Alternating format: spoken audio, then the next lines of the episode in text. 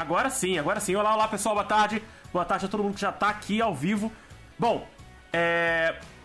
Deixa eu exibir que tem alguns comentários ocultos aqui. Boa tarde, Rafaela, Isabela, Noemi. Uma surpresa ter você aqui. Isabela Silva, Thiago Ciribelli, apesar de me chamar de Jefferson. É, eu não sei quem é Nax Mil, mas boa tarde. Vou dar boa tarde também a Valinoto, que tá comigo e com os outros dois participantes de hoje no Discord. Gabriel Lost, boa tarde.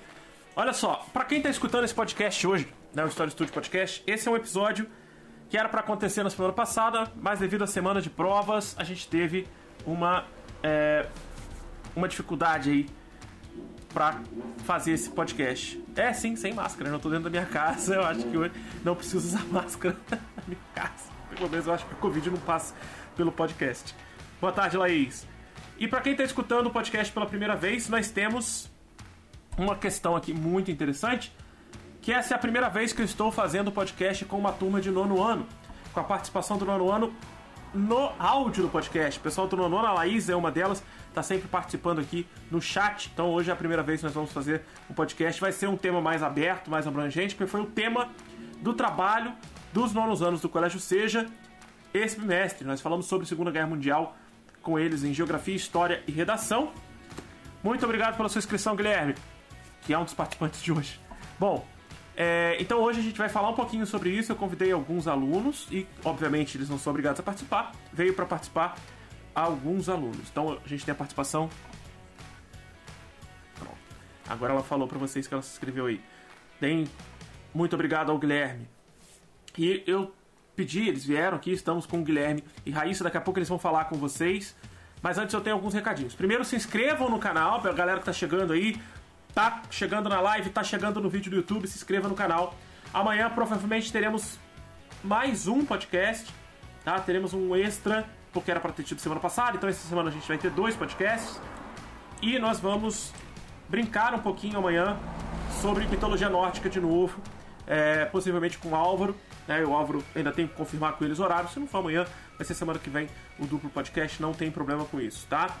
É, já posso adiantar que o podcast que eu prometi a vocês sobre terrorismo, sobre a, a comparação entre Counter-Strike, a história do Counter-Strike e o terrorismo, chega para vocês semana que vem com a participação de um novo participante do podcast, mais a Milena, que vocês já estão acostumados aqui também.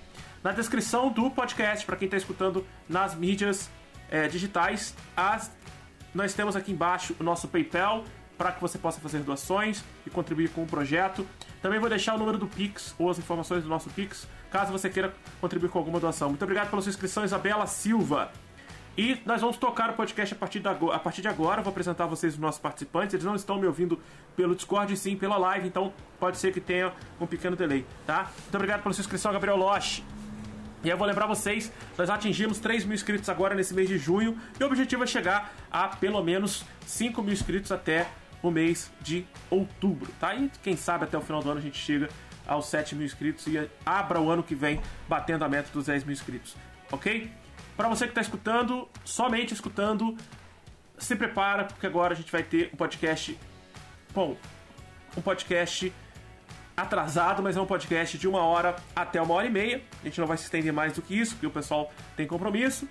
E semana que vem, então, a gente terá mais podcasts. Lembrando que a partir desse nós teremos um outro podcast que é da semana passada sobre a história dos videogames com a participação do Nakabori e do Caio, que ainda, é, para quem está vendo a live, ainda não está disponível no Spotify, mas estará disponível no Spotify, inclusive entrará junto com isso, tá bom?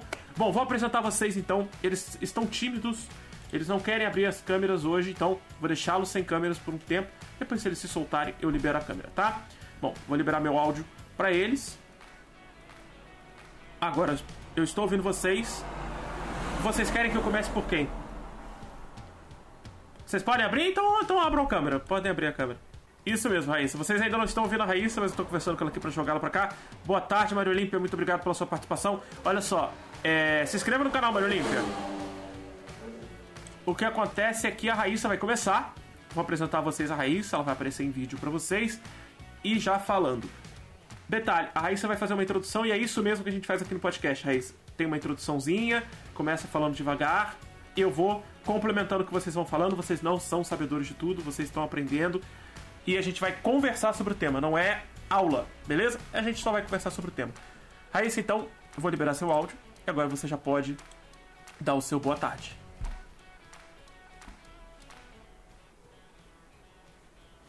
Galerinha, tudo bom? Dá pra me ver ali? Não sei se tá dando. Já dá pra te ver. Eu tô me escutando em delay, pessoal, por causa que eu tô aqui no, no YouTube também ali. Então eu tô me escutando em delay. Não se escuta, não se escuta. Eu vou, vou fazer o seguinte, eu vou Tá liberar bem meu ruim. áudio. Vou fazer o seguinte, vou liberar meu áudio, meu áudio pra você no Discord. E você Ah. só ouve o Discord. Tira o áudio do YouTube. Tá, Aí você tirei. consegue perder o delay. Pronto. Agora vamos lá. Aí, ó. Rafaela falou, linda da mamãe, e a Noemi já mandou um raicinha. Gente, olha só. Tá bom, vamos lá.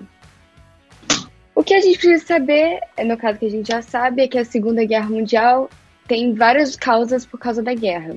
E a principal é que foi uma continuação da primeira, no sentido em que a Alemanha saiu insatisfeita, saiu com insatisfação, com vingança por causa do Tratado de Versalhes, por causa das punições que eles receberam com o Tratado de Versalhes, que literalmente eles jogaram toda a culpa na Alemanha. E no meio desse tempo que a Alemanha estava com esse sen- sentimento de vingança, estava ocorrendo a ascensão de Hitler, que convenceu os alemães com seu discurso e trouxe o lado nazista para a Alemanha. O que piorou em aspas e melhorou em outras. No caso, igual melhorou para a economia, mas piorou para muitas outras partes. Que vamos ver depois, né? Com certeza a gente vai vendo ao longo do podcast. Tem mais alguma coisa a dizer na sua introdução? Bom, eu posso também começar dizendo que, com o poder nas suas mãos, Hitler começou a per- perseguição a seus opositores. E no meio disso, os mais perseguidos foram judeus, ciganos, homossexuais, LGBTs, franceses, e eles encontraram refúgio em países próximos ali que tinha próximos à Alemanha e que mais posteriormente foram conquistados pela Alemanha, e que foi meio contraditório. Exatamente, Raíssa, exatamente. Isso aí. Bom, eu acho que a introdução da Raíssa foi bem clara, já deu pra gente entender o contexto todo que aconteceu na Segunda Guerra. Passar pro Guilherme, para que ele possa dar o contexto dele. Tô vendo muita inscrição. Tô vendo a galera chegando. Eu vou agradecer a inscrição da Valinoto. Obrigado pela sua inscrição, Valinoto. É, Valinoto, você pode responder porque você tem o privilégio de estar no Discord. Ela também tá aqui no chat, ó. Bela Silva. Rai explicando, é tão fofinha. Isso aí. Bom, eu vou jogar o, o Guilherme aqui. Deixa eu abrir minha tela maior para que eu possa. O Guilherme. Eu preciso encontrar. O Guilherme tá ali, pronto. Aí, Guilherme já vai aparecer para vocês. Ele tá bem grande na tela, ele tá com um zoom enorme para que eu não possa, para que eu possa equilibrar entre ele e a Raíssa. Mas não se preocupe, pode falar, Guilherme.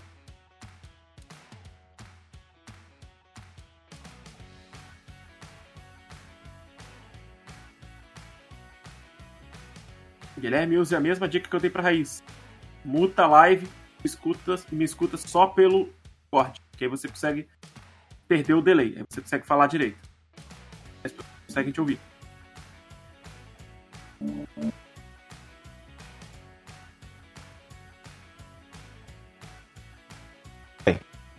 Aí, se você Tá, quiser, pode, pode fechar sua câmera para não ter problema com o áudio. O mais importante pra gente aqui é o áudio.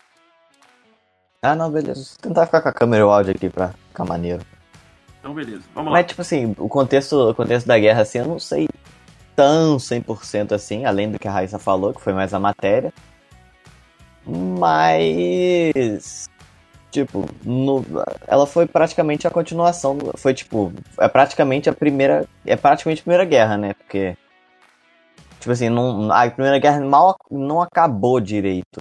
Não, não resolveram ela. Então a primeira. Então a segunda guerra, a primeira guerra é praticamente a mesma guerra, pelo menos ao meu ver, assim, sabe? E. É, mas é que a Raíssa falou, sabe?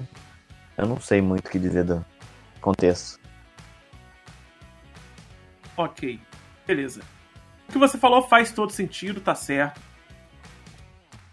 A Primeira Guerra e a Segunda Guerra são continuidades, né? A Segunda Guerra é uma continuidade da Primeira. A gente não vai ter uma quebra entre as guerras. Na verdade, a gente tem uma quebra, sim, que é a crise de 29 acontecendo nos anos 20. E essa quebra, ela vai ser fundamental. Nesses anos 20 vão ser fundamentais, são os loucos anos 20. Quem quer compreender um pouco mais sobre os loucos anos 20, a crise de 29, nós já temos um podcast aqui no canal e também aqui é, no nosso canal de áudio do, do, do, Spotify, da Amazon Music, do Deezer, do Apple Podcasts e Google Podcasts. Então dá uma olhada para baixo, um dos podcasts anteriores, com a participação da Luísa e da Milena. Esse podcast foi o mais longo, nós temos dois podcasts, um extra, inclusive, é o podcast número 7, se eu não me engano, para a crise de 29, para que vocês possam entender o que aconteceu nesse período que a gente chama de período entre guerras, né? Primeira Guerra Mundial, a gente tem a derrota da Alemanha, a derrota do Império Alemão, o fim do Império Alemão, né? Derrota do Império Austro-Húngaro, do Império Romano, a retirada da Rússia para a Revolução Russa, o que dá início a um novo processo, que é o processo de revanchismo alemão, é, que vai dar origem aos estados totalitaristas. O que vai dar mais fôlego aos estados totalitaristas é a crise de 29, porque a crise de 29 vai mostrar que sem a intervenção estatal nós não vamos ter, é, nós vamos ter uma economia que pode entrar em decadência ou em falência. É, aliás, só para dar um recado aqui antes de eu continuar a falar, os inscritos que vão aparecer aqui embaixo de mim agora são inscritos que aconteceram, inscrições que aconteceram durante a semana, tá? É, ah, aliás, muito obrigado pela sua inscrição. Eu não sei quem é Nax seguiu até agora, mas muito obrigado pela sua inscrição. Fernanda, eu não for falando... Fernanda, ah, é... ah, é a Fernanda. Sim, você falou Fernanda, mas eu achei que você estava falando do... da foto que eu falei no Instagram. Então, Fernanda, muito obrigado pela sua inscrição. Era para você estar aqui com a gente, né, dona Fernanda? Professor, obrigado, professor, desculpe interromper aí. É que o, o David, ele avisou que vai... Ele chegou em casa agora do treino dele lá de basquete, ele vai ver se consegue entrar. Ok, então possivelmente teremos mais um participante, que será o David. Todos, todos da mesma turma, tá? Todos da turma 902 Então, só para explicar novamente, os inscritos que vão aparecer logo aqui embaixo são inscritos que foram durante a semana, foram chegando durante a semana, e como a gente não teve podcast semana passada, eu vou deixar eles passando aqui, mas eu não vou falar os nomes agora, tá? Para não ficar interrompendo a explicação o tempo todo. Mas enfim, é... o que eu queria dizer é que a gente vai ter um desenvolvimento estados totalitaristas com, com governos muito mais focados no processo de contenção econômica ou tomada de riquezas, que foi o que aconteceu no governo nazista, quando Hitler decide tomar as riquezas, os produtos ou os, os bens mais preciosos do povo judeu, que era o povo que tinha já o costume tradicional de guardar dinheiro e emprestar dinheiro a juros. Não à toa, vários bancos da, da Alemanha eram bancos judeus, bancos do povo judeu. Então é por isso que ele vai acabar é, perseguindo essa população. Inclusive, nós falamos sobre como os judeus foram respeitados depois pelos Estados Unidos e por que, que os Estados Unidos defendem tanto Israel na atualidade. Num outro podcast, que foi o um podcast sobre a Palestina, também disponível já para vocês, que foi gravado junto com a Luísa Barenco. Possivelmente volte no nosso último podcast dessa temporada, tá? E lógico tem a ver com diamante e tudo mais. A gente vai falar mais pra frente de Anne Frank, né, que é um tema muito importante para o bimestre que vocês estudaram o livro, leram o livro da Anne Frank fazer a prova de redação da professora Jocala. E a gente vai falar um pouquinho sobre Anne Frank mais para frente, né, quando a gente chegar na parte do Holocausto.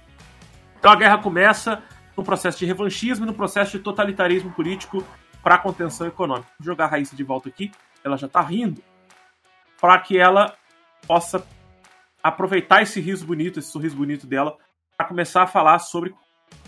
Raiz, eu vou fazer perguntas e você pode ir respondendo se você Ai, não souber o problema, tá? Tá bom. É... Eu posso só falar um negócio? Vai, fala, pode falar. Não, é que o que o, o Gui falou, que ele considera, tipo, a Primeira e a Segunda Guerra Mundial como, tipo, uma só, vamos dizer assim, muitos historiadores consideram mesmo. E, tipo, a Primeira Guerra Mundial junto com a segunda, só que com um período ali no meio, chamado período entre guerras. Porque foi uma questão muito mal resolvida por causa do Tratado de Versalhes, literalmente julgar a Alemanha, botaram toda a culpa em cima dela. Aí que veio assim, chegou tudo aí na Segunda Guerra Mundial. Exatamente, isso aí. Eu queria que você falasse um pouco sobre o começo da guerra, mas só falei que eu ia falar da galera que tá chegando.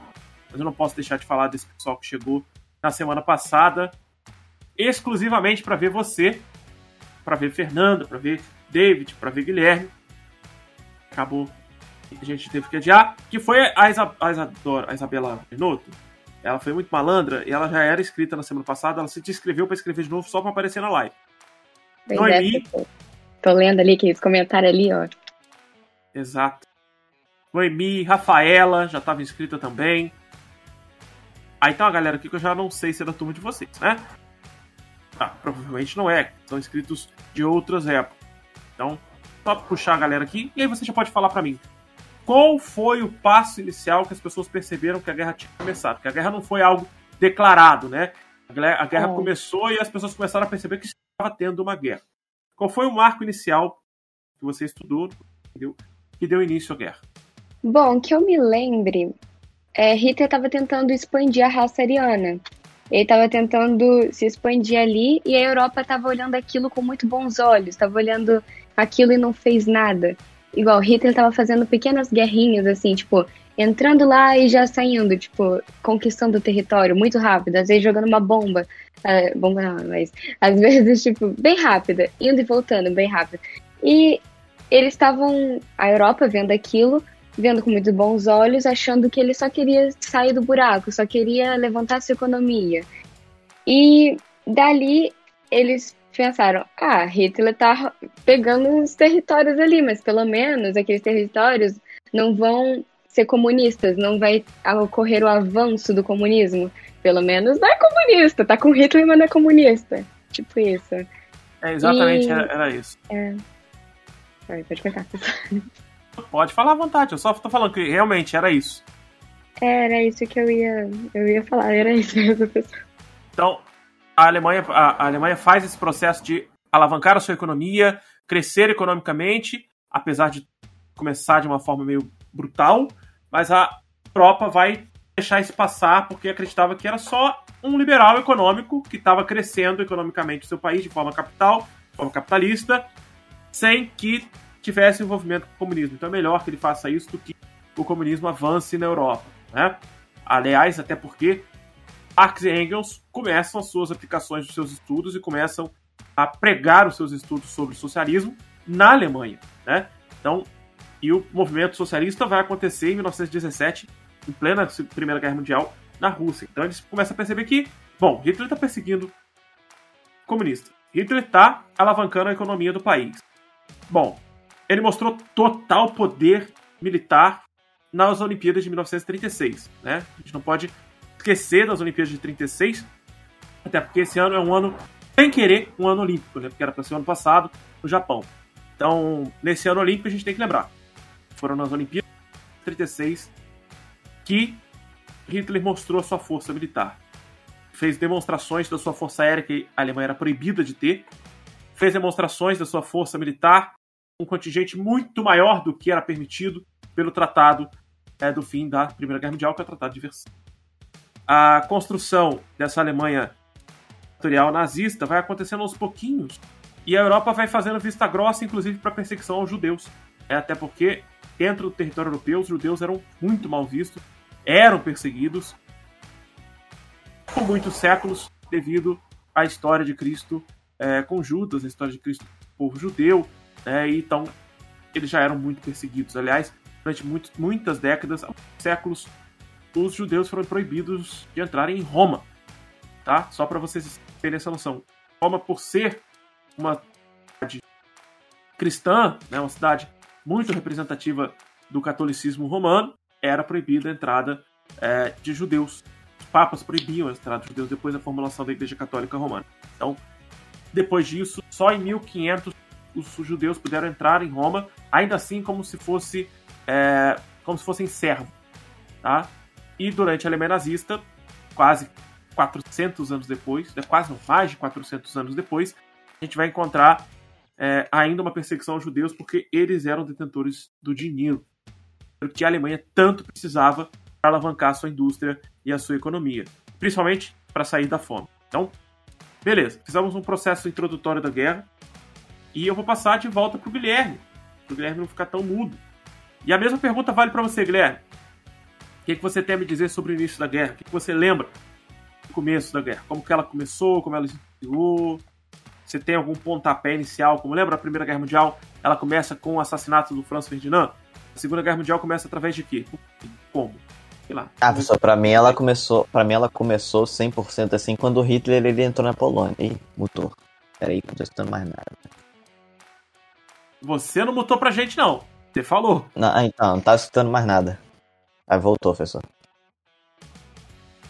Beleza, de acordo com o Guilherme, É, então, possivelmente a Segunda Guerra Mundial começa a partir do momento que Hitler toma o pontapé inicial da sua aliança com a União Soviética, com Stalin, para a invasão da Polônia.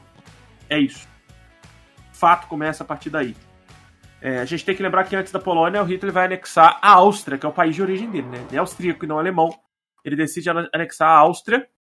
É, ele era um soldado que lutou na Primeira Guerra Mundial, soldado frustrado, que lutou na Primeira Guerra Mundial ao lado do Império Alemão, pela Áustria. É, frustrado porque sofreu um ferimento de guerra, viu o seu país perder a guerra, viu a Alemanha sendo repartida, o Império Alemão acabando, né, o segundo Reich, né, o segundo reino da Alemanha, o segundo Império, se acabando, então ele vai acabar sentindo mais frustrado do que o próprio povo da Alemanha, vai buscar essa revanche a todo custo, é, vai tentar dar um golpe de Estado, vai ser preso, lá ele escreve o livro Minha Luta, ou My Camp, que foi um livro proibido durante muitas décadas, ah, e após os 70 anos da Segunda Guerra Mundial, o término da Segunda Guerra Mundial em 2015, o livro foi liberado. Então, é. que são? 2000. O livro foi. 2020? Tá louco? 2020 fez 80 anos de guerra. Então, nós temos uma liberação, vamos dizer assim, do livro. Até pouco tempo atrás, o My Camp era, estava sendo vendido nessas bancas de 10 reais que tem shopping, rodoviária e tudo mais. É, vários livros sobre a história de Hitler, sobre o cotidiano dele, sobre o próprio My Camp, é o Minha Luta. Mas aí depois alguns governos municipais e estaduais proibiram de volta, que é o caso. Beleza, Tiago, pode sair, sem problema. Que é o caso é, de Volta Redonda. Né? Volta Redonda proibiu a venda do livro é, porque ele estava sendo vendido a 10 reais e estava tendo acesso ali a algumas crianças, algumas pessoas que não têm maturidade para entender o material, pra que não têm maturidade para compreender o que é o nazismo, o que foi a Segunda Guerra Mundial. Né? Então, o Hitler assume o poder nessa circunstância. Ele começa a mostrar suas garras, começa a mostrar poder na situação que eu havia falado anteriormente com a Raíssa, e é exatamente isso que o Guilherme falou. Depois de mostrar suas garras, depois de mostrar sua força. Oh, meu. Muito obrigado pela sua inscrição. Relíquia da Bahia. Fenomenal o nome, fenomenal.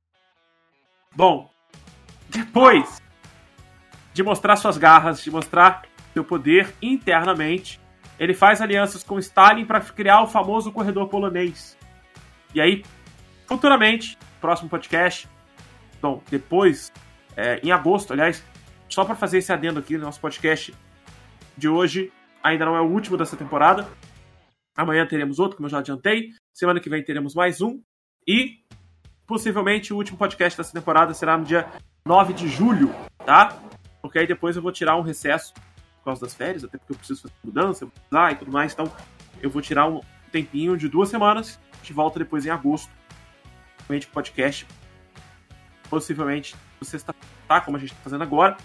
O horário pode variar das 4 até as 7 horas da Bom, é, Hitler vai então mostrar suas garras quando ele cria uma aliança fantasma, uma aliança fantasiosa com o Stalin.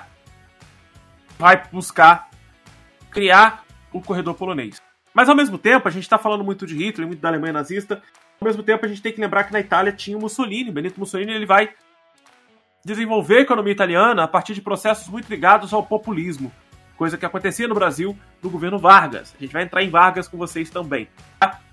Tem um podcast exclusivo de Getúlio Vargas mais para frente, mas como a gente está falando de nono ano, no ano não vai se aprofundar tanto nos temas, por isso a gente vai falar de uma forma mais aberta sobre esses temas, né? Segunda Guerra Mundial, Anne Frank e Getúlio Vargas, mas de uma forma mais ampla, mais para frente. Quando eles já estiverem no ensino médio, eu espero que vocês voltem para falar especificamente de cada tema, tá? Vou guardar para vocês. E quem quiser participar, que é do nono ano atualmente, no futuro queira participar, participar. Vamos lá. Bom, a questão é que aqui e nos Estados Unidos, no México, na Argentina, aqui nos Estados Unidos não, aqui no México, na Argentina e na Itália, tínhamos governos populistas, governos que pensavam em dominação a partir de migalhas ao povo. E, obviamente, na questão de transformar-se em um mártir ou herói nacional ou em um símbolo da pátria, o próprio, a própria figura do presidente da República, não o cargo, mas a própria figura do presidente da República se tornar quase que um imperador, quase que um ditador. E claro, depois isso vai se desmembrar numa ditadura nesses três países da América Latina, México, Argentina e Brasil, e também na Itália, na Alemanha. O Japão era imperial, né? o Japão já tinha um imperador, então já vai ter esse mesmo sistema. É, a ideia era favorecer os trabalhadores, criar mecanismos para que esses trabalhadores tenham melhor qualidade de vida, para que eles possam trabalhar a favor do Estado e para que eles possam vir de marionete numa massa de manobra estatal que infelizmente vai perseguir e matar muita gente, tá? Vou lembrar vocês também, quando falarmos de Holocausto, só para lembrar que nós tivemos campos de concentração na América, na Califórnia, lá nos Estados Unidos, campos de concentração para japoneses que moravam nos Estados Unidos. Mas antes, falta muita coisa para a gente chegar lá. Bom, vou jogar de volta para Raíssa para a gente falar então agora. Eu quero que você diga uma coisa. Dentro do contexto do princípio da guerra, a gente já entrou nas, nos avanços da Alemanha na Polônia já entrou nos avanços da União Soviética na Polônia, fazendo o corredor polonês. Vai ficar uma dica de filme aqui, que possivelmente para a próxima temporada, que começa em agosto, a gente vai falar, que é o filme Carol, ou Carol. É o filme que conta a história do Papa João Paulo II. O nome dele era Karol Wojtyla. Ele era polonês e viveu um corredor polonês. Ele era um cidadão comum, não era padre, não era nada. Ele morava na Polônia, quando a Polônia foi invadida pela Alemanha nazista fugiu para outro lado, encontrou o exército soviético do outro lado, pediu ajuda quando percebeu que o exército soviético também estava invadindo a Polônia. E ele ficou meio, no meio do corredor polonês. É, ele decidiu se tornar padre exatamente para que para que ele pudesse ajudar a população polonesa. Isso aí a gente vai discutir no podcast mais para frente sobre a história do João Paulo II. Não, não sou católico, aliás, só para deixar isso adendo, mas a história de João Paulo II é uma história de uma pessoa que sobreviveu à Segunda Guerra conseguiu combater as atrocidades da União Soviética durante a Guerra Fria. Então, ainda foi o cara que quase foi assassinado por militantes uh, muçulmanos. Fala sobre isso. Mas agora, nesse momento, eu queria que você falasse um pouquinho. Claro, se você quiser, e você pode falar o que você quiser dentro da Segunda Guerra. Queria que você falasse um pouquinho sobre essa relação e a quebra da relação. Não sei se você aprendeu isso. É, entre a Rússia soviética e a Alemanha. E até a relação da Alemanha nazista com a Itália, você sabe? Não, mas eu sei que o Guilherme sabe boa parte aí da Itália. É da Itália? É. Isso.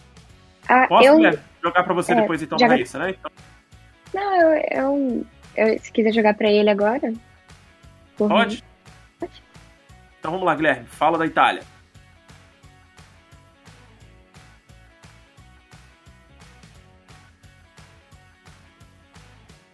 Professor da Itália, eu sei só o básico, sabe? Tipo assim, eu sei que o Hitler, Hitler, Hitler e o Mussolini eles se uniram antes do antes de antes de invadir a Polônia, as coisas assim, aí na foi na na Guerra Civil Espanhola. E a Itália, ela geralmente não tem muita visibilidade no, na questão da Segunda Guerra, porque, é, porque o foco principal sempre foi a Alemanha. Mas, tipo assim, pelo pouquinho que eu sei, pelo que eu falei em aula lá no, na dia da apresentação do trabalho, o... a Itália, ela não ficou, ela não ficou tanto assim no fronte da Europa, ela mais ajudou um pouco, ela mais ajudou, um pouco não, né, ajudou, mas... É ela ajudou, mas ela tomou conta mais de uns, de uns, países como, como a Grécia, assim, eu sei que eu acho que ela invadiu a Grécia, não tenho certeza. Ela foi pra Grécia, ela controlou, ela invadiu o Egito. A Grécia eu não sei, mas o Egito eu sei que ela invadiu. Antes e depois, antes e durante a guerra, né? E no mais que eu sei daí, que ela mudou de lado no finzinho, no finzinho mais ou menos da guerra. Porque teve uma teve uma revolução ali. E teve uma revolução ali, aí deram um golpe de Estado e tomaram. E a parte, a parte aliada tomou o poder da Itália e Mussolini, um tempo depois, ficou com, ficou com o sul, se eu não me engano, é o sul da Itália. Ele também deu um golpe de Estado e ficou com o sul da Itália. Aí. Mas, não por muito tempo, eles já suprimiram Mussolini, mataram a esposa e ele. Não sei quanto tempo depois, mas mataram. É, o exército brasileiro teve boa participação nisso. Participou é, fazendo processo de invasão da Itália, obviamente, apoiado pelo exército norte-americano, pelo exército dos Estados Unidos. É, nós fizemos na cidade de Volta Redonda, para quem está escutando isso e não é daqui, é uma minoria, mas só para lembrar que a cidade de Volta Redonda existe graças à Segunda Guerra Mundial, graças ao processo de aliança dos Estados Unidos com o Brasil. Lembrando que Getúlio Vargas tinha uma proximidade muito grande com o Estado fascista italiano, é, inclusive a nossa nossa lei trabalhista é muito baseada na Carta do Lavoro, Carta de Trabalho italiana, é, dos anos 40, feita por Mussolini. É, o governo de Getúlio também se assemelhava muito ao governo nazista, seguindo, dando muitos comunistas, inclusive. Aliás, a gente vai falar disso um pouco mais para frente, quando falar só sobre esse processo nazista, que isso é um pouco polêmico, mas só para falar mais para frente que a gente vai falar sobre as fazendas nazistas que existiam no Brasil nessa época e o governo sabia e não fazia nada. É, mas para lembrar que a gente mora em Volta Redonda, cidade siderúrgica do, do, país, onde tem a Companhia Siderúrgica Nacional, a usina Presidente Vargas, foi criada por uma aliança entre aí, o David, relíquia da Bahia, acaba de entrar na Cal. Bom, o a gente vai encontrar é uma aliança entre Brasil e Estados Unidos, porque o Brasil queria fazer uma aliança com a Alemanha nazista para a criação de uma usina siderúrgica. É, e ter um aliado tão grande na América contra os Estados Unidos seria bem preocupante. Então, os Estados Unidos vão investir na economia do, do Brasil, do México e da Argentina, para que esses três países entrem em aliança, em comum acordo com eles. E, obviamente, aqui no Brasil, eles vão criar a cidade de Volta Redonda e vão fundar aí o. Isso. Vão criar aqui a, a Siderúrgica Nacional. Bom, é por isso o Brasil entra na guerra e vai participar da incursão no norte da África e na Itália. Lost falou, Gabriel Lost falou no chat e é verdade. A Itália ficou dominando o norte da África. O Egito fica no norte da África, tá? É, essa incursão pela Itália vai levar o Brasil a vários fatores, a vários fenômenos. E alguns colegas de vocês lembraram a história de alguns soldados, de alguns soldados brasileiros que a gente vai chamar de pracinhas, né? pracinhas que faleceram na guerra, lutaram na guerra para ajudar na libertação contra o Estado fascista de Mussolini. Bom, o foco da guerra fica muito mais na Europa, até porque a gente tem que lembrar é, que o Japão fica bem mais distante do, do, teatro de guerra. O teatro de guerra japonês vai ser contra os Estados Unidos, é por isso os Estados Unidos têm o seu campo de concentração ali na Califórnia. E dentro da Europa, a Alemanha vai sofrer um processo de expansão. E aí eu até fixei, para eu não perder, o comentário da Isabela Valinotto, que apesar dela não estar falando, ela está participando aqui no chat, como muita gente está participando. Muito obrigado a todo mundo que está participando no chat. Ela disse o seguinte: que a Segunda Guerra Mundial teve como grande causa o expansionismo e o militarismo da Alemanha nazista. Foi uma per... Ela fez uma pergunta, um formato de pergunta, mas sim, está certa. Faz parte do processo expansionista. Existe uma ideia, é, tanto feita por Napoleão Bonaparte quanto por Hitler. A tomada do coração do globo. É, essa ideia vai ser construída por vários estudiosos. Se eu não me engano, esse conceito, esse conceito, não tenha vergonha, Valerino. Esse conceito, ele é um conceito desenvolvido por vários homens poderosos da estratégia militar, da estratégia de conquista. Dentre eles, a gente pode acentuar aí Nicolau Maquiavel, que é um cara lá do século XVI, da época do Renascimento. E ele vai identificar que a tomada a tomada do coração da Terra faria com que as pessoas, faria com que o império que tomasse aquela região dominasse o mundo inteiro. O coração da Terra nada mais é que a região da Eurásia, região entre a Ásia e a Europa, aquela área onde fica o Mar Negro, por exemplo, onde fica o Mar Cáspio, onde a gente chama ali de região do Cáucaso, pegando boa parte da Rússia ocidental, chegando a Ucrânia, a Bielorrússia, chegando a atingir até a Grécia uma parte da Alemanha. Quem a concentrasse o seu poder nessa região poderia expandir para qualquer região. E como a Alemanha fica no centro da Europa, ela está no coração da Europa. Então subentendia-se que ela dominaria o globo, dominaria toda a Europa. Tanto que rapidamente a gente vai ter um processo chamado de Blitzkrieg, que eles usam na Primeira Guerra Mundial e vão usar de novo na Segunda Guerra para expansão territorial para os dois lados ao mesmo tempo, surpreendendo, que é um erro para a Alemanha nazista e para a Alemanha imperial. David ele está se conectando aqui com a gente no Discord e eu vou fazer a ponte para a Raíssa e da Raíssa eu volto pro David e do David eu vou pro Guilherme de novo, tá? Raíssa, é, você queria falar alguma coisa, eu te cortei para voltar pro Guilherme e agora você pode falar o que você queria falar. Não, na verdade eu ia fazer uma ponte pelo que o Guilherme falou da Polônia, mas antes eu ainda ia puxar mais um pouco ainda bem, bem do início de que eu falando da Europa, que viu Hitler com muito bons olhos, né? Como eu já tinha dito há muito tempo. É, tipo, eles viram que Hitler estava se expandindo porque Hitler já estava investindo no seu exército. Estava indo contra o Tratado de Versalhes. Uma coisa que me deixa muito estressada, que a Europa viu aquilo e não fez nada.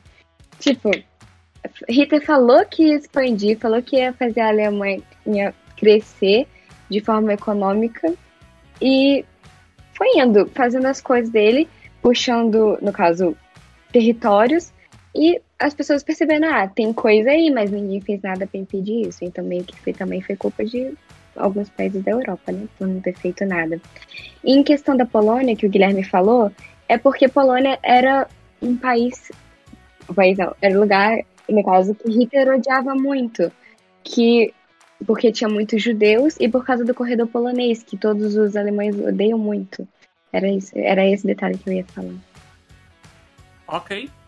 É, só então vou fazer a ponte pro David, que o David acabou chegando agora, ele tava no treino dele, né? E o David vai chegar pra gente. Eu vou apresentar o David a vocês, que a Raíssa já foi. Já, já falaram um pouquinho. Vou trazer o David. O David vai falar mais um pouco, gente.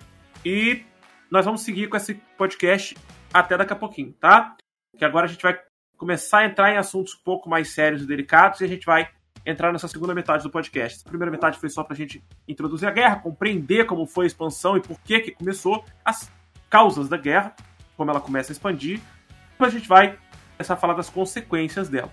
Deixa o David se apresentar e falar a parte dele, e a gente começa a falar sobre o Holocausto, sobre perseguição aos judeus, e aí eu entro com a Anne Frank para depois a gente encerrar falando como que essa guerra acabou, tá? David, sua câmera está carregando pra gente mas seu áudio já está disponível. Pode falar à vontade. Vai. Tá tranquilo. Problema de internet aqui, cara. Tô, tá tudo travado. Pera aí. Deixa eu ver se eu abro a porta. Faz o seguinte. Usa a dica que eu dei pro Guilherme. Pode ficar sem câmera. Pode ficar sem câmera? Pode ficar sem câmera. Só aparece pra mim rapidinho na câmera, só pra eu tirar um print seu Caraca. Chega, chega, um pouquinho para trás. Você consegue chegar um pouquinho para trás só pra você não ficar tão dentro da câmera pro pessoal de casa não tomar um susto com essa luz alienígena que você tá na cara?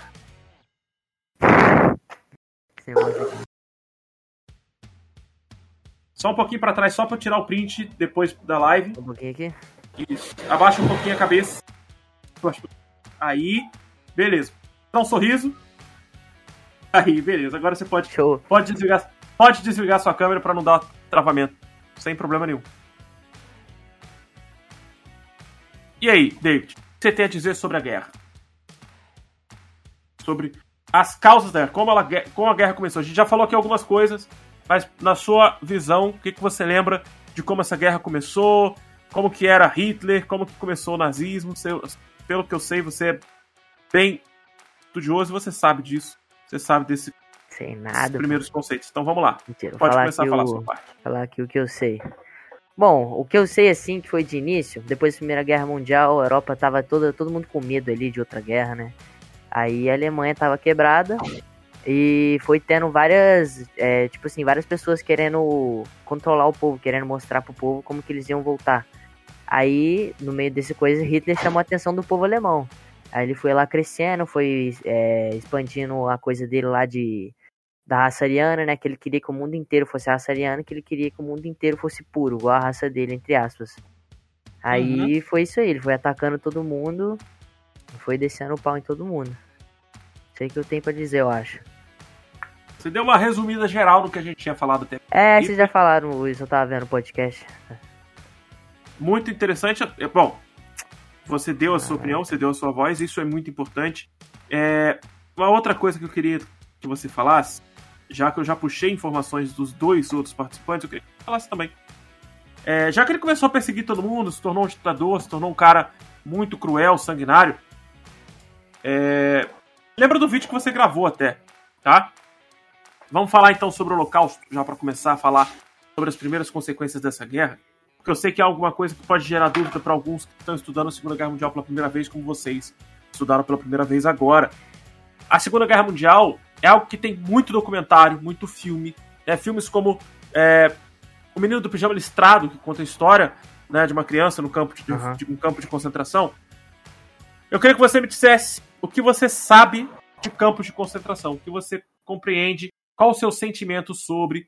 Eu vou pedir essa mesma opinião para os outros dois participantes.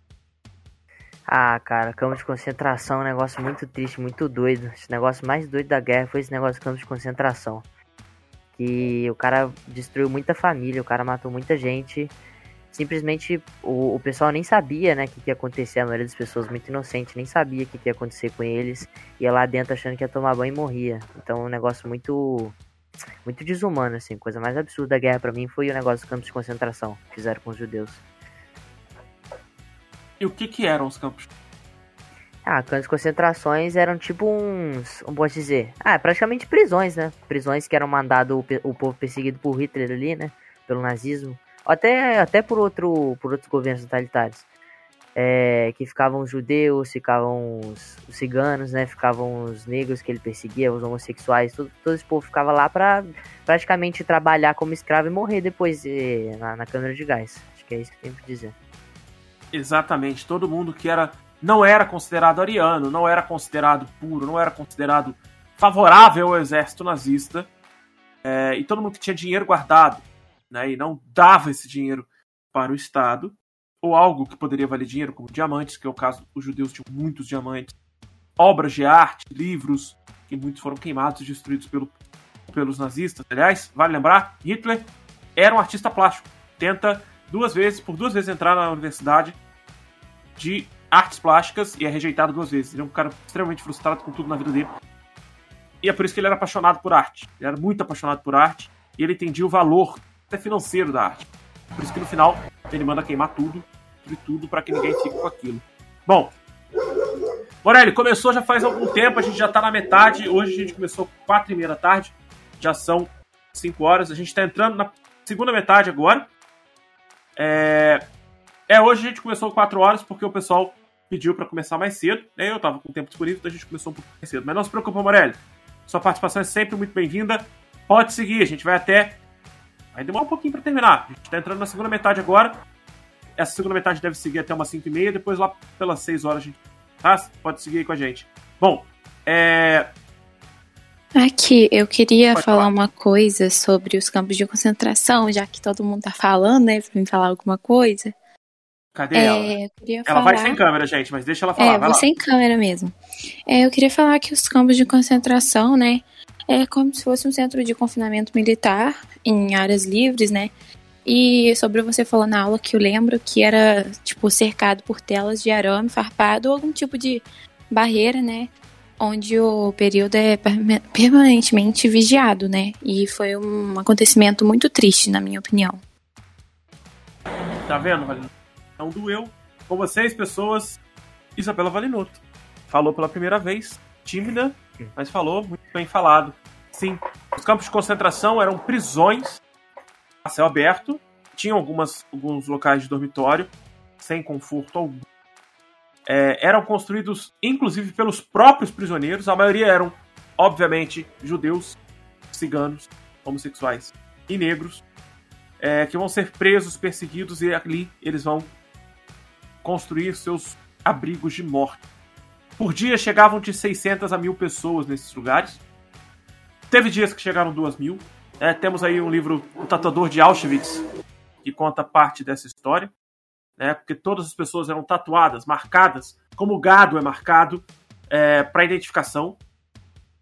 Minha mãe, quando jovem, trabalhou na casa de um casal que tinha as marcas das tatuagens. Eles foram sobreviventes do Holocausto. Esse momento, campo de concentração para o povo judeu é chamado de Holocausto. A gente reproduz, é, reproduz o nome Holocausto para toda essa situação tenebrosa, horrorosa, cruel. A quem quer ver um pouquinho mais sobre Auschwitz, quer ver como era o campo de concentração de Auschwitz, que é o mais famoso de todos, tem um vídeo que eu vou deixar na descrição desse podcast e aqui na live agora não vou ter como buscar para trazer para vocês, mas tem um vídeo no canal do Leão e da Nilce, se eu não me engano é no Cadê a Chave, um vídeo da visita deles em Auschwitz. Me lembrem, inclusive vocês são meus alunos, me lembrem de passar isso para vocês na aula, tá? Para que eu possa mostrar para vocês esse vídeo. E aí vocês assistem junto comigo essa semana, tá? É, eles mostram tudo certinho. É um vídeo bem famoso, a Rafaela falou que já viu. Mostra como eram os sapatos, as coisas. É bem brutal, é bem cruel. Eu vou jogar, já que temos uma voz feminina, eu vou jogar pro Guilherme para ele falar e eu vou passar por fim para Raíssa e eu continuo falando de Holocausto para que a gente possa. Vamos, Guilherme. Ah, professor, sobre o Holocausto, eu não não não sei 100% assim também, mas um negócio que, tipo assim, que ninguém falou muito bem foi que antes do Holocausto, ele antes de é, o negócio, do, a, essa filosofia dos campos de concentração, eles usavam, eles matavam fuzilando, só que isso aí, eles matavam fuzilando soldados, e antes até disso, eles planejavam, o, o Hitler planejava levar todos os judeus que ele achasse para eu acho que era Madagascar, ou alguma ilha por aí, assim, que, só que isso não deu, né, e o, e o negócio do fuzilamento era muito maçante os soldados, ficavam pior do que quando você você ficava no campo de concentração, assim, tipo, não, não os judeus ficavam no campo de concentração, mas quando você organizava o campo de concentração sendo um soldado, sabe? E ninguém falou do. E o que ninguém falou foi das fornalhas, né? Porque depois que você. Depois que eles matavam os judeus geralmente no, com gás, eles queimavam. Queimavam os corpos assim, cada fornalha cabia, tipo, eu não sei quantas pessoas, mas cabia um montão. E tinha, tipo, coisa de quatro fornalhas, assim, né, em cada, cada campo e tal. Aí no mais que eu sei é isso. Tranquilo, tranquilo. Bom, é, só para lembrar vocês que temos outros fatores, né? É, eles queimavam as pessoas exatamente para não ter proliferação de doenças, tá?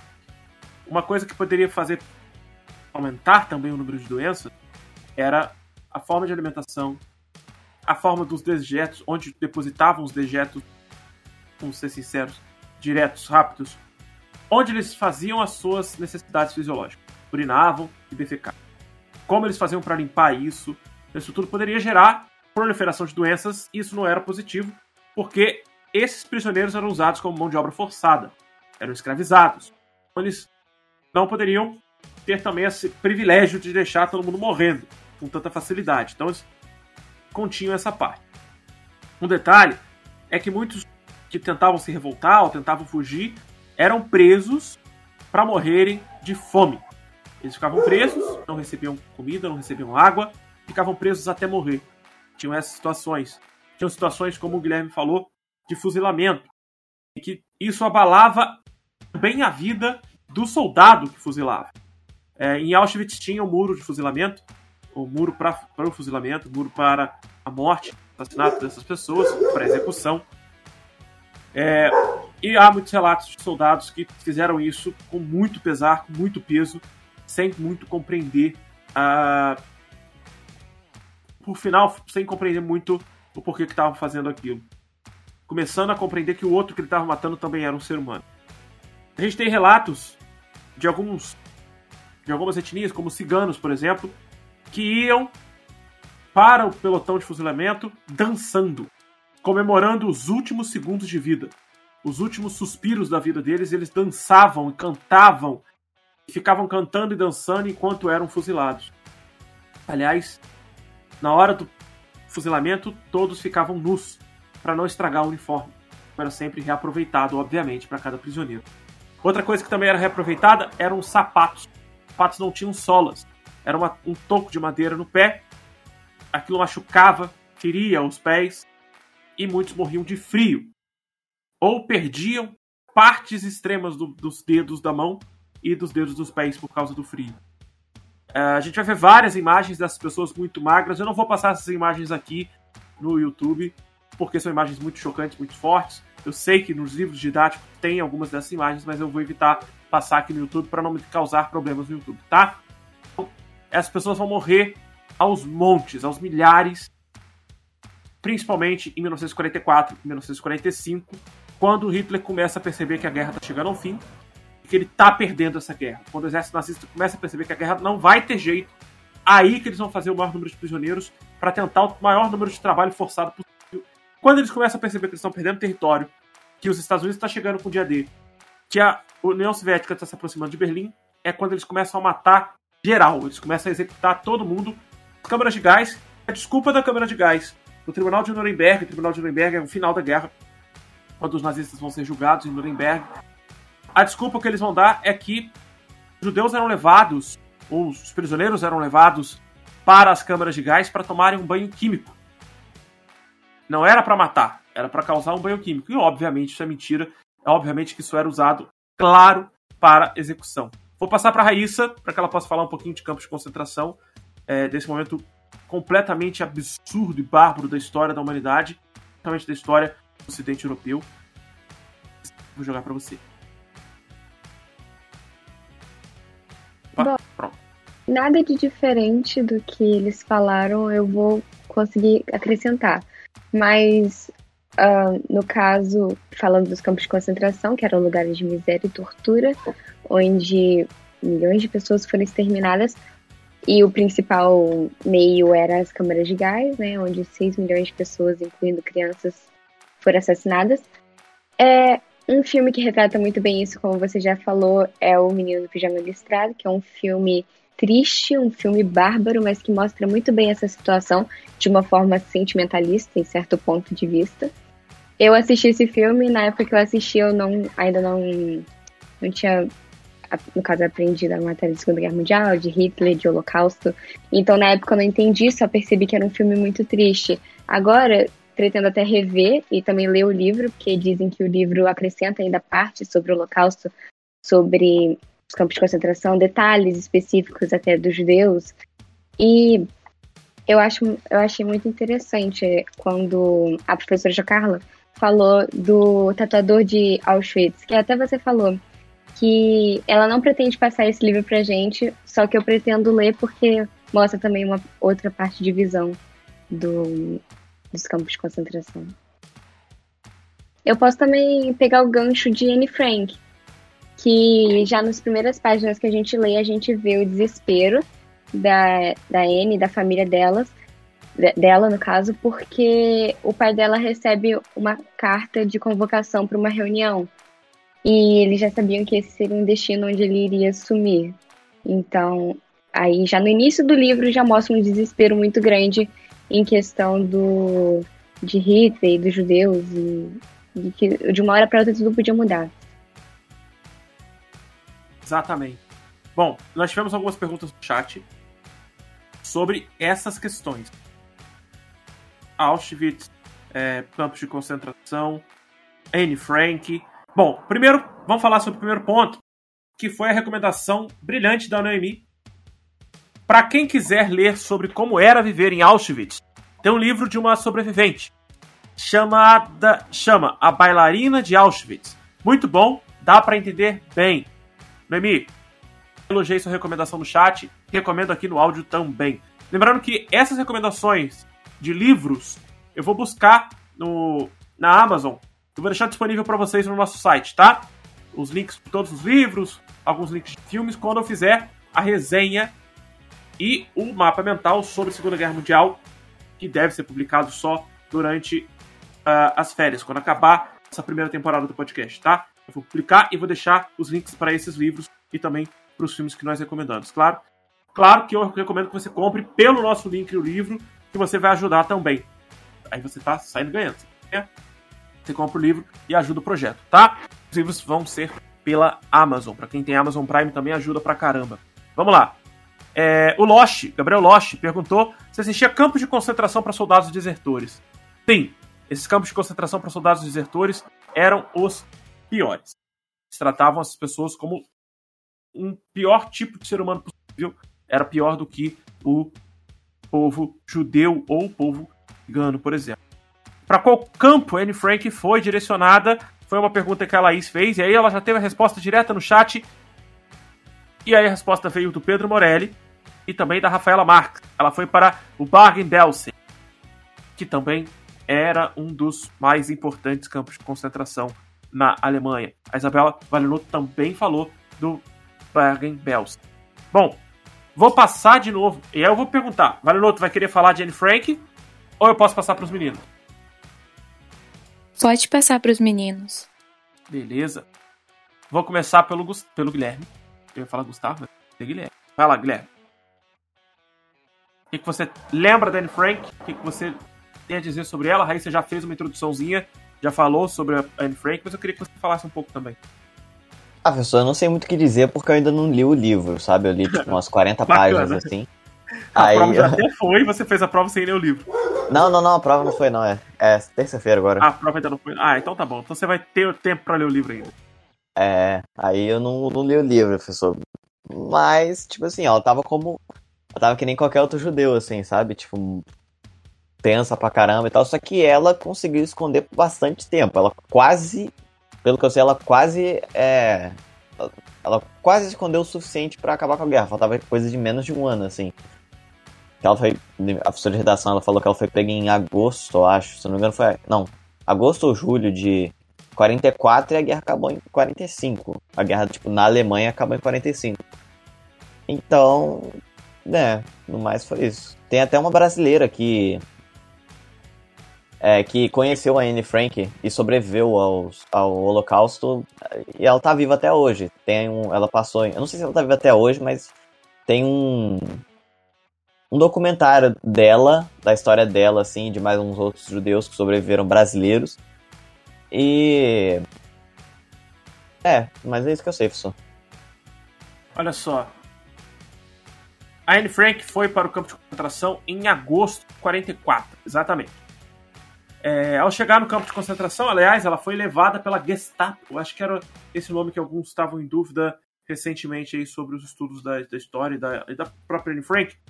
A Gestapo era a polícia secreta do governo alemão nazista. Eles eram espiões, tá?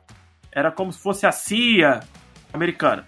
Eles encontraram a família de Anne Frank, ela, a família dela consegue se esconder, ver sobre tensão o tempo inteiro. Era, foi um período muito cruel, muito triste, de muita perseguição. Eles estavam em Amsterdã, na Holanda. Só o pai dela aparecia, só o pai dela é, é, ia público, né? E trabalhava e tudo mais. Eles viviam sempre muito bem escondidos, até que são denunciados e a Gestapo acaba levando todo mundo preso.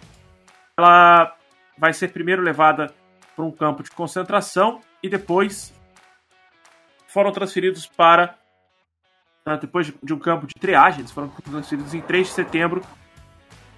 Eles foram deportados e chegaram a Auschwitz. E lembrando a vocês, Auschwitz fica onde? Na Polônia. Então, eles chegam lá e a guerra só para lembrar, a guerra ela acaba na virada de 44 para 45 na Europa. Tá? Na Europa ela começa o seu fim mesmo e acaba em 45, mas é nessa viradinha de 44 para 45, até porque o exército soviético já havia varrido boa parte do leste europeu, tema que a gente estudou em geografia esse bimestre no ano, e varrido boa parte do leste da Alemanha, abrindo espaço para que o dia D acontecesse na França, né, na Normandia, em que o exército americano começa o processo de expansão. Mas eu estou estendendo para o fim da guerra. Antes de eu falar do fim da guerra, eu queria passar para o David. E aí o David fecha com chave de ouro a questão dos campos de concentração. Eu posso só falar um detalhe que é uma curiosidade que muita gente não sabe, que foi o pai da Anne Frank, né, que tipo assim publicou o diário dela, né, porque ele foi um sobrevivente um campo de concentração lá na Polônia. Então, para quem não sabe, foi o pai dela que publicou, né, o diário dela. É o pai que encontra o diário, publica, obviamente censurando algumas partes mais íntimas, né, algumas cobertas e coisas íntimas dela, preservar a imagem da própria filha. Ele vai publicar. Muito bem, Valerão. Vou passar para o David. David, você encerra falando aí sobre campos de concentração e, obviamente, Anne Frank. E a gente vai para o fim da guerra, as consequências da guerra. E a gente vai dar finalidade ao podcast logo depois disso. Bom, vamos lá, David. Beleza. O negócio que eu lembrei aqui sobre campos de concentração é aquele. O Anjo da Morte, né? Que eu acho muito interessante. Aquele médico que o nome dele era Joseph Mengele, eu acho que era o nome dele. Exato. Ele fazia muito experimento com, com o pessoal gêmeo, que o Hitler, né, ele tinha uma um visão sobre os gêmeos muito muito doida. É, tipo assim, o que acontecia se juntasse os gêmeos, ele fazia muito experimento absurdo. Tipo assim, o cara injetava um monte de coisa no corpo deles, deixava eles sem comer, juntava eles, costurava eles juntos. É, então é tipo assim, uma, uma, um fato dos campos de concentração também era esse experimento com os gêmeos que faziam coisas mais absurdas do que o que fazia com o pessoal normal bem absurdas. Né? Eles tentavam injetar, por exemplo, para vocês terem uma ideia, tifo, né? tifo diretamente na pessoa para ver qual era a reação dessa pessoa com a febre tifoide. E ele foi tão louco nessas experiências que, por incrível que pareça, ele acaba criando, sem querer, por causa desses experimentos absurdos, ele acaba criando a cura para febre tifoide. Que tem a ver com o piolho, que aliás era o alimento dos judeus, tá? E dos ciganos também eles se alimentavam de piolho, porque não tinham o que comer. Quando faltava comida, eles se alimentavam de piolho. Eu vou fazer uma outra recomendação a vocês, também de um livro. Essa recomendação eu recebi da própria professora de redação de vocês, a professora Jocala, que é o livro Em Busca de Sentido, um psicólogo no campo de concentração, fundador da logoterapia, uma prática de terapia psicológica mostra aqui como foi a sua própria experiência em busca do sentido da vida num campo de concentração durante a Segunda Guerra Mundial. Ele apresenta também, numa segunda parte, os conceitos básicos da logoterapia. Acredito que a Jocala tenha falado alguma coisa dele para vocês. Ele é um psicólogo, foi preso no campo de concentração por ser judeu, e ali ele vai desenvolver essa sua teoria. Ele é um psiquiatra, na verdade, ele é médico, psiquiatra. Dr. Viktor Frankl. Ele é autor do livro, ele sobreviveu a quatro campos de concentração do extermínio nazista, as chances estatísticas de sobreviver em um lugar de horrores desse não passava de 1 em 28. Ter acesso ao relato da sua dramática experiência de vida submetida. Uh, submetida, que foi as mais. uma das mais extremas circunstâncias e cruel desumanidade no, na, nos causa um avassalador impacto. Esse relato aqui é de um dos leitores do livro na Amazon. Eu tô fazendo muita propaganda de graça da Amazon, mas é porque realmente ela traz isso pra gente. E os três pilares, os três pilares que ele traz do sentido da vida é criando um trabalho ou realizando uma ação, experimentando algo, na né, beleza, verdade, ou concentrando ou encontrando alguém e pela atitude tomada em relação ao sofrimento inevitável, levando-se acima de sua própria tragédia para redimi-la como triunfo, que é o que ele fez. Né? Ele passou por uma tragédia, um sofrimento inevitável, não tinha como mais ele evitar, ele estava preso num campo de concentração, e como que ele vai aprender a lidar com isso. Todas as coisas que ele, traz, que ele trouxe aqui na psiquiatria também são estudadas pelo cara, por um cara chamado Daniel Goleman, que é o cara que escreveu Inteligência Emocional é, para compreensão da como que a gente consegue equilibrar e compreender a nossa inteligência emocional para passar por momentos de dificuldade ou perda de extrema é, é, emoção, né? quando a gente passa por momentos de extrema emoção que a gente acaba perdendo o controle das nossas emoções. Eduardo Salermo, Maria Eduarda Salermo chegou agora, aos 47 do segundo tempo, chegou um pouquinho atrasada, um pouquinho, mas seja bem-vinda, Salermo, seja bem-vinda. Depois você escuta o que a gente falou, até porque você vai precisar muito do que a gente conversou aqui. Vamos lá. Eu vou jogar agora pra Valinoto, porque ela falou que queria falar sobre o fim da guerra e agora a gente chegou ao final. Chegamos aos momentos finais. Valeroto, você quer falar agora ou você quer falar no final, final? Para você encerrar ah, Se quiser, eu posso começar. Eu queria falar mais das consequências, né? Da Segunda Guerra Mundial, que foi a ascensão dos Estados Unidos, a divisão do mundo entre capitalismo e socialismo e o surgimento da ONU. E duas coisas que eu queria falar que são bem óbvias, né? Uma das mais óbvias. Pós-guerra foi os bombardeios, né? Na cidade de Hiroshima e Nagasaki que foi bem nos estágios finais né, da Segunda Guerra Mundial, onde os Estados Unidos bombardeou nessas duas cidades contra o Império do Japão. E a última coisa que eu queria falar é que o Japão foi imposto no Tratado de São Francisco, que declarou os japoneses a perda de todos os territórios conquistados durante a guerra. Era mais isso que eu queria falar mesmo. Exato. E o tratado de rendição japonesa ele vai acontecer num navio inglês que foi produzido para a Segunda Guerra Mundial, mas só ficou pronto em 1945. Era um navio de guerra comum, era um encoraçado, cheio de canhões para todos os lados. E ele chegou a alguns teatros de batalha, né, que são campos de batalha, áreas de combate, mas não chegou a ser utilizado. E aí, quando veio o processo da rendição no Japão, ele foi direcionado ao Japão é, antes, antes mesmo da chegada das bombas em Hiroshima e Nagasaki. E quando vem a bomba de Hiroshima, a bomba Nagasaki. É, deixa eu só responder aqui um negócio. Peraí, antes que eu me esqueça. Só para lembrar vocês, o podcast fica disponível a partir de amanhã. Nós teremos podcast sobre a história do videogame. E esse podcast estará disponível a partir de amanhã, às duas horas da tarde, através do link que está no nosso Instagram, arroba tá? É... Deixa eu só responder para a galera no chat aqui, para depois ajudar você. Bom, como eu estava falando, antes mesmo da bomba de Hiroshima e Nagasaki, que eram bombas testes para mostrar o poder de fogo dos Estados Unidos, inclusive que teve a mão de antigos cientistas nazistas e até mesmo de Albert Einstein. Esse navio inglês chegou até lá. O imperador japonês assume a rendição, sobe a esse navio, assina sua rendição. Tem filmagens desse momento. E depois ele assinar a rendição, esse navio ficou inutilizado durante um tempo. A Inglaterra vendeu esse navio ao Brasil. O Brasil transformou esse navio antes de comprar, pediu para a Inglaterra transformar esse navio. E transformou esse navio no maior porta-aviões do mundo até então. Era o porta-aviões Minas Gerais. Infelizmente, esse porta-aviões, durante o governo Dilma, há cinco anos atrás, seis anos atrás, é, ele se tornou completamente inútil, inutilizável mesmo. Ele se tornou o quarto maior porta-aviões do mundo. O Brasil não tinha nem avião suficiente para poder usar num porta-aviões desse. Nós já tínhamos o segundo maior do mundo, que é o porta-aviões São Paulo. E aí, com isso, o porta-aviões Minas Gerais é, foi levado para um lixão na Índia. Foi completamente desmontado e virou nada, virou sucata. Poderia ter muito bem aproveitado e preservado a nossa história. Nós tínhamos posse do porta-aviões que foi utilizado na Segunda Guerra Mundial para a rendição do Japão, depois das bombas nucleares.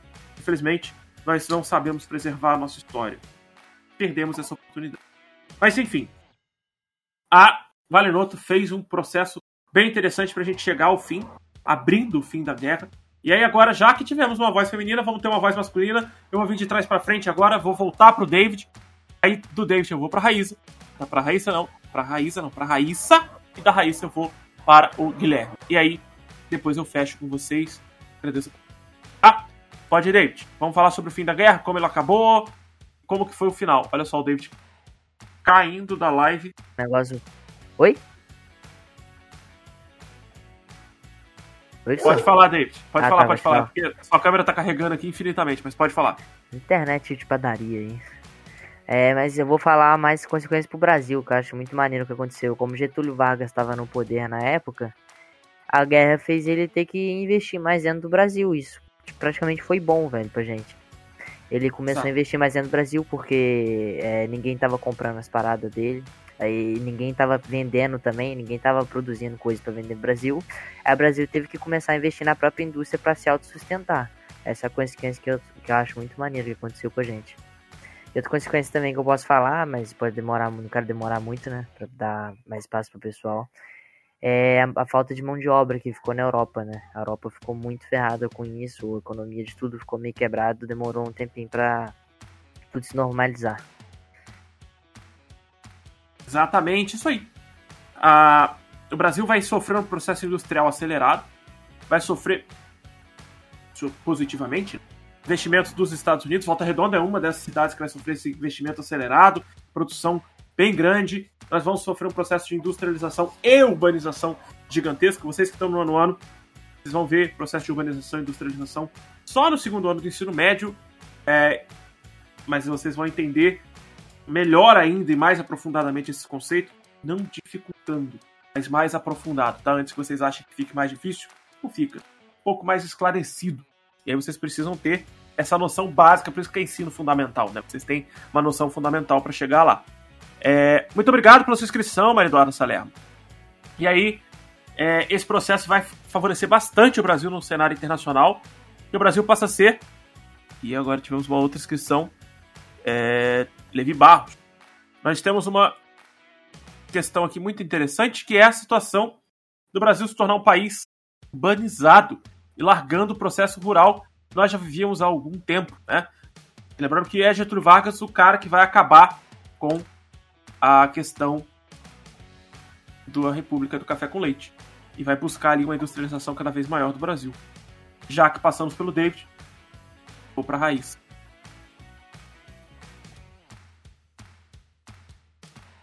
E aí? Vamos lá, falando do que a Isabela falou, que a Isa falou, de Hiroshima e Nagasaki. Vou falar dos Estados Unidos, que antes de tudo isso acontecer, de Hiroshima e Nagasaki, Pearl Harbor, ele estava participando mais com propaganda e com o envio de algumas tropas para ajudar os aliados. Sobre essa parte mais da propaganda antinazista, a gente consegue ver isso em muitos desenhos da Disney, porque tem muita propaganda antinazista dos desenhos bem mais antigos. E também de gibi. Se você for procurar, a primeira edição do gibi do Capitão América é do Capitão América dando um soco em Hitler. Se você quiser procurar e botar a imagem, é muito bom. é muito engraçado. E depois disso aconteceu o Pearl Harbor. Eu não consigo falar essa palavra, mas ok. Que é foi isso o... mesmo, É isso mesmo? É isso. Uhum. Que foi o estopim para os Estados Unidos entrar na guerra. Que no caso foi porque o, ja o Japão, sem avisar, sem dar nenhum aviso de que estava atacando ou de que estava contra os Estados Unidos, atacou a base americana no Havaí. E aí começou tudo. Ele entrou na Segunda Guerra Mundial por causa disso, foi um dos principais objetivos. E aí que começou, né, professor? Eu vou passar agora pro Guilherme. Você colocou a imagem aí, Ah, professor? Eu acho Tô- que é achei, melhor. achei, achei. Aham. É muito bom, professor. Tô tentando tirar ela da minha frente. Pronto, aí, pronto. Agora foi. Essa é a imagem que a Raíssa tá falando. Pra quem tá escutando o podcast, vai lá dar uma olhada na nossa resenha. Eu vou deixar essa imagem lá disponível também. É a capa do Capitão América, né? O primeiro Capitão América. é, socando o Hitler. Já descendo um socão no Hitler. Porque, ob- obviamente, o personagem Capitão América foi feito pra Segunda Guerra Mundial para mostrar o poder incrível que os Estados Unidos tinham com o seu super-herói contra os nazistas. E um outro detalhe: a gente tem outros personagens assim. Esse aqui era para cativar os jovens, os jovens irem para a guerra se sentindo o Capitão América. É os jovens que eu digo de 18 anos para cima. Porém, é, nós tivemos outros desenhos também para incentivar os países da América Latina a participarem da que é o caso do Walt Disney desenhando lá o Você Já Foi à Bahia. Assistiu esse filme, um filme muito gostosinho que mostra o Zé Carioca, né, o nosso personagem feito pelo Walt Disney, que tem o seu parente, amigo, barra amigo, barra parente, mexicano, que eu nem lembro mais o nome, e todos eles são da turma do Pato Donald, né? O Pato Donald também tinha alguns episódios antinazistas, né? Anti- Antinazismo. É, primeiro foi meio a favor ao nazismo, meio esquisito, depois veio é, uma reviravolta no desenho. Quem não lembra desse episódio do Pato Donald é bem velho, de 1940. Então, mas é, o desenho, o desenho barra filme, né, já é revolucionário, né? Você já foi à Bahia, mas foi pensado exatamente para atrair o Brasil, para atrair o Brasil à Segunda Guerra. O Walt Disney também vai ser o cara responsável por desenhar a cobra fumando. Sabe aquela expressão? A cobra vai fumar? É ele que faz o desenho da cobra fumando. É ele que vai fazer o símbolo usado pelos soldados brasileiros na guerra. Aquele símbolo da cobra fumando da Força Expedicionária Brasileira. Essa, para quem não sabia, tá aí a resposta de uma das perguntas do História Quiz. Para quem nunca baixou, não conhece o História Quiz, tem que estar na descrição para você acessar e baixar agora seu smartphone Android ou Apple. Tem lá disponível o História Quiz para vocês, de graça. Tem, primeiro tema é Segunda Guerra Mundial. Vocês podem jogar à vontade, foi totalmente desenvolvido por mim, em conjunto com a Cat Dog Games. Então podem pegar lá. Aliás, Raíssa, você citou, que bom que você citou é, essa imagem. Temos uma reportagem no blog Legião dos Heróis que fala sobre os 10 heróis que já lutaram contra o nazismo. E um desses heróis é a Capitã América. É a versão feminina do Capitão América. Inclusive, ela- além dela ser mulher, ela é negra, né? Uma afro-americana que representa aí o Capitão América nesse sentido. Lembrar também que Estados Unidos pouco se importava com o povo negro nos anos 40. Nos anos 60 ainda, já, já não se importava, muito menos nos anos 40. É, é só para fazer uma releitura, eles fizeram uma releitura porque agora é muito importante, né? então eles querem dar uma visão maior e eles acabaram adaptando a capa do original para essa nova personagem que realmente merece uma, um destaque. Bom, muito boa a sua, a sua dica, gostei. Vou deixar a imagem até o final aqui embaixo. Vou encerrar com o Guilherme. E aí, depois que o Guilherme falar, eu vou fazer o fechamento. Tá, pessoal? Pra vocês não ficarem muito tempo presos aqui. Vamos, Guilherme. Fechamento da Segunda Guerra Mundial. O que, que temos a dizer aí? Eita, a galera se empolgou aqui no chat. Ah, do fechamento da Segunda Guerra foi que nem com Napoleão, né, professor? Hitler, pô, não esperava o frio, né? Tipo assim, ele ficou na Rússia bastante tempo e tal. E ficou tipo assim, mais tempo que ele esperava. Ele foi até meio, meio, meio burro, assim, sabe? Por... Porque ele mandou, ele mandou um exército muito. Ele mandou um exército que ele. Um exército, uma tropa, não sei. Que era para conquistar os países rápido e tal. Não sei se ele tinha uma outra tropa específica para demorar mais tempo. Mas eu esperava conquistar a Rússia, se eu não me engano, em três meses. Um negócio assim. Ah, só que conquistar três cidades, a cidade para quase, quase na Ásia, na parte, na parte asiática da Rússia, ia demorar muito só, só para che só pra chegar lá. Imagina chegar no meio de tiro, né? Aí. Exatamente. É. Aí nessa, tipo assim, eles estavam num, estavam no verão, o verão lá é relativamente quente, né? Para eles é quente, pra gente eu acho que nem tanto. Mas e depois do verão teve, depois do verão teve o inverno, só que todo mundo já tinha jogado casaco, essas coisas assim, tinha deixado para trás para diminuir o peso.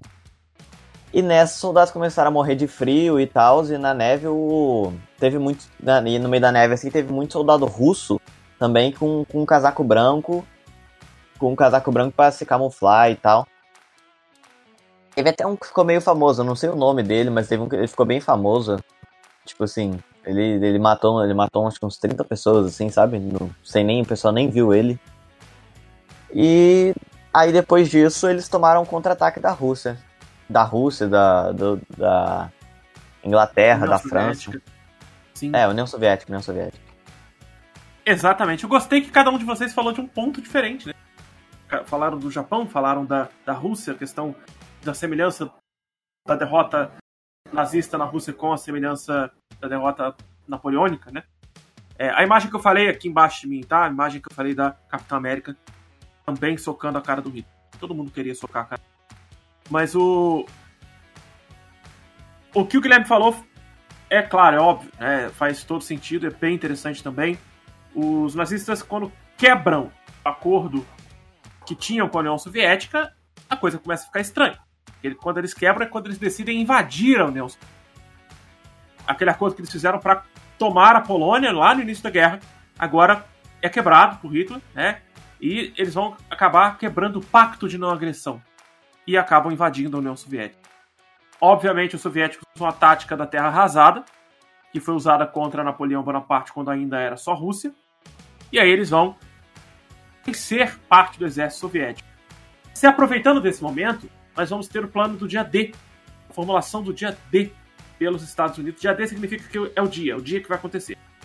Os Estados Unidos reúnem várias tropas aliadas, isso inclui o Canadá, a Inglaterra, para a chegada na Normandia, que é a costa norte da França, para a retomada da França, que era um estado, é, parte pertencia ao Estado alemão e uma parte era uma república nazista, tá?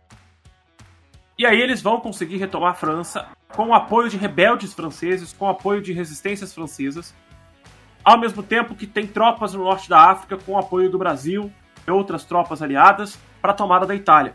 Então, foi um aproveitamento de momento, né? a chegada dos soldados, nas, chegada dos soldados soviéticos na Alemanha foi aproveitado para que as forças alemãs fossem reviradas da costa oeste, onde fica a França, para a costa leste, onde fica a União Soviética, para conter o exército soviético que era gigantesco, o exército soviético era imenso. Eles aproveitaram os soldados do leste europeu, estavam já se revoltando contra os nazistas, e se aproveitaram muito das suas forças. A, a Rússia era gigante, ela tinha um exército enorme. Então eles vão se aproveitar bastante disso e vão abrir caminho para que a Alemanha seja espremida. Ser espremida pelos dois lados. Obviamente, quem chega em Berlim primeiro são os soviéticos, bombardeando a cidade, deixando a cidade em frangalhos, em cacos. Por isso, quando a gente tem a divisão da Alemanha, Alemanha Oriental e Alemanha Oriental, o lado onde fica Berlim é o lado oriental. Por isso que Berlim ficava dentro da Alemanha soviética. Apesar dela também ser dividida ali, como a gente viu né, na nossa matéria nesse bimestre, a Alemanha e a cidade de Berlim eram divididas do lado oriental, pertencia à União Soviética, do lado ocidental pertencia às repúblicas capitalistas. França era França, Inglaterra e Estados Unidos.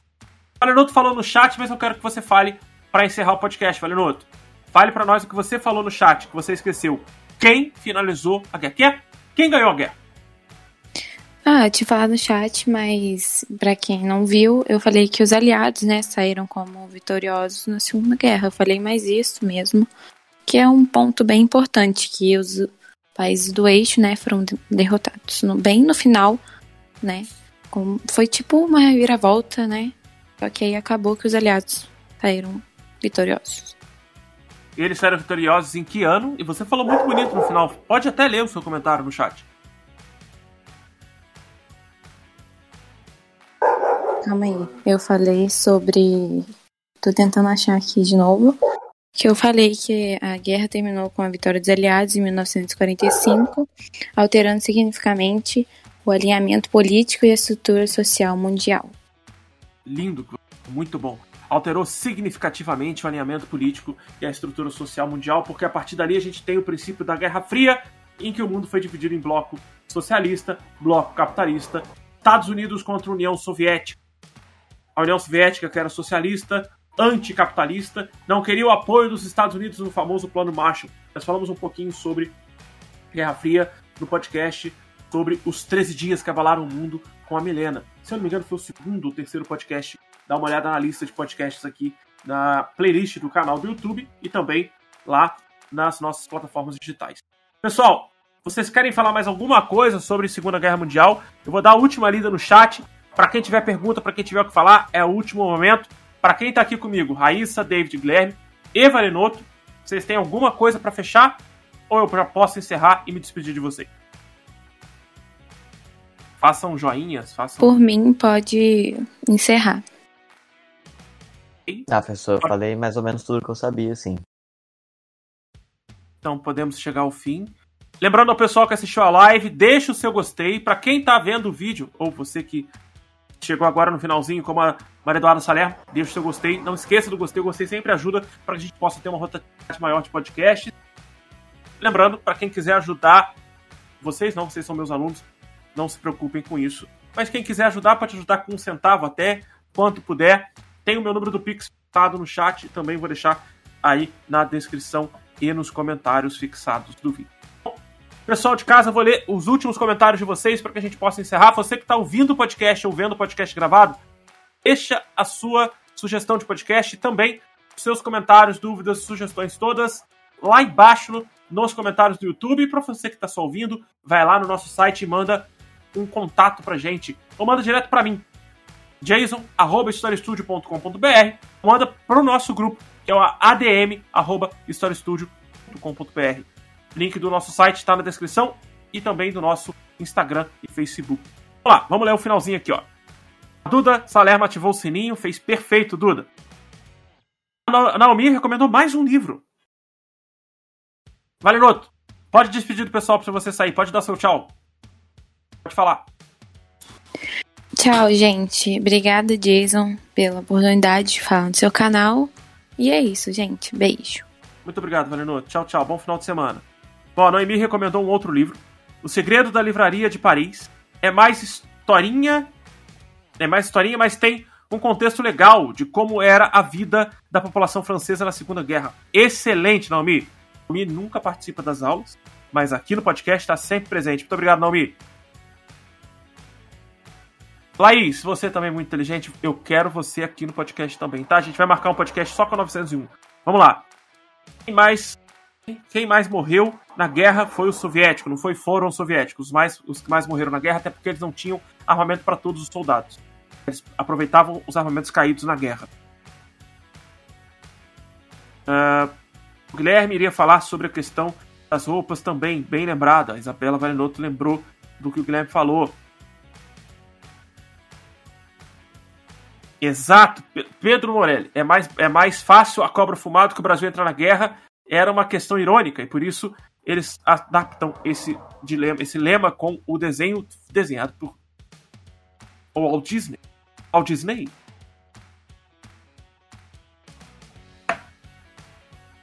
Duda Salermo, nada mais a gente faz do que uma fofoca organizada sobre a história. A gente está fazendo fofoca sobre a Segunda Guerra Mundial, mas de uma forma organizada. Você que é uma pessoa que gosta tanto de contar história, dá uma estudada. Estuda. Sempre te falo isso. Bom, pessoal, eu gostaria de agradecer a participação de todo mundo aqui no chat. Todo mundo participando ativamente. Vou agradecer, primeiramente, ao Guilherme, que já está com a carinha aqui exposta. Ele pode despedir do pessoal.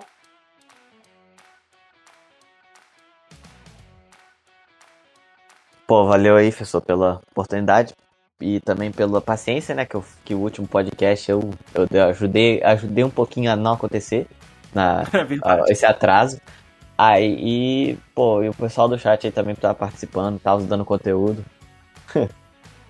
ah, é ah, isso, muito obrigado a você por ter participado, agradeço. A gente vai mais pra frente, agora vocês estão um pouquinho mais soltos para falar, a gente vai amolecendo vocês para irem falando de uma forma mais leve, mais tranquila, nos podcasts futuros. É, Luana, Luana apareceu do nada para dar um tchau pra gente. Agora ela aparece para dar um tchau. Luana, fica mais um pouquinho que o pessoal tá despedindo, calma. Calma que a gente não tá indo embora de vez. Eu vou pedir para a Raíssa sair, a Raíssa se despedir, porque o Guilherme já foi-se embora. Agora vai. Raíssa, pode despedir da galera. Muito obrigada pela oportunidade, professor. Muito obrigada a galera do chat, que estão ajudando muito com apoio, com pergunta, que ajuda muita gente aqui. Obrigada também pela paciência, igual o Guilherme falou com a gente, foi por causa de um mini atraso aí na, na última sexta-feira. Enfim, muito obrigada por tudo, foi muito bom. Muito obrigado, Raíssa. Você sempre ativo, me ajudou inclusive a testar o áudio do Discord semana passada para que eu pudesse é, organizar minha mesa de som. Muito obrigado, Raíssa. Bom final de semana. Se você quiser, pode sair. Vamos agora pro David, pro David encerrar a live. Ó, o David vai ter a honra ali. Vai estar. Fechar a live aqui. Muito obrigado, Jason. Obrigado a todos do chat. Obrigado pela paciência, professor. Porque semana passada deu uma, deu uma cagadinha, cheguei meio atrasado. Mas Sem rolou problema. tudo certo. Rolou tudo certinho. Quero agradecer. O pessoal aí que tá vendo, que tá vendo a live antes ou depois, ou ao vivo. Eu quero que vocês deixem um like, ativem o Cirilo e se subscrevam. Tamo junto. Isso aí, David. Muito obrigado. Valeu. É bom nóis. final de semana. Valeu, tchau, tchau. também. Tchau, tchau. Falou. E agora fiquei sozinho. Foi todo mundo embora do Bom, pessoal do chat, muito obrigado mesmo pela participação de vocês. Aos meus alunos aí, queridos, que eu gosto tanto. É, obrigado mesmo. Tchau, tchau a todos. Tchau, Fiaca. Tchau, Luana. Tchau, Loche. Tchau, todo mundo que tá por aí. Tchau, Laís. A gente se vê provavelmente amanhã. Não vou garantir, mas provavelmente amanhã. Senão, semana que vem a gente tem dois podcasts para fechar mais essa semana. Valeu, Morelli. Muito obrigado a todos. Tchau. Tchau.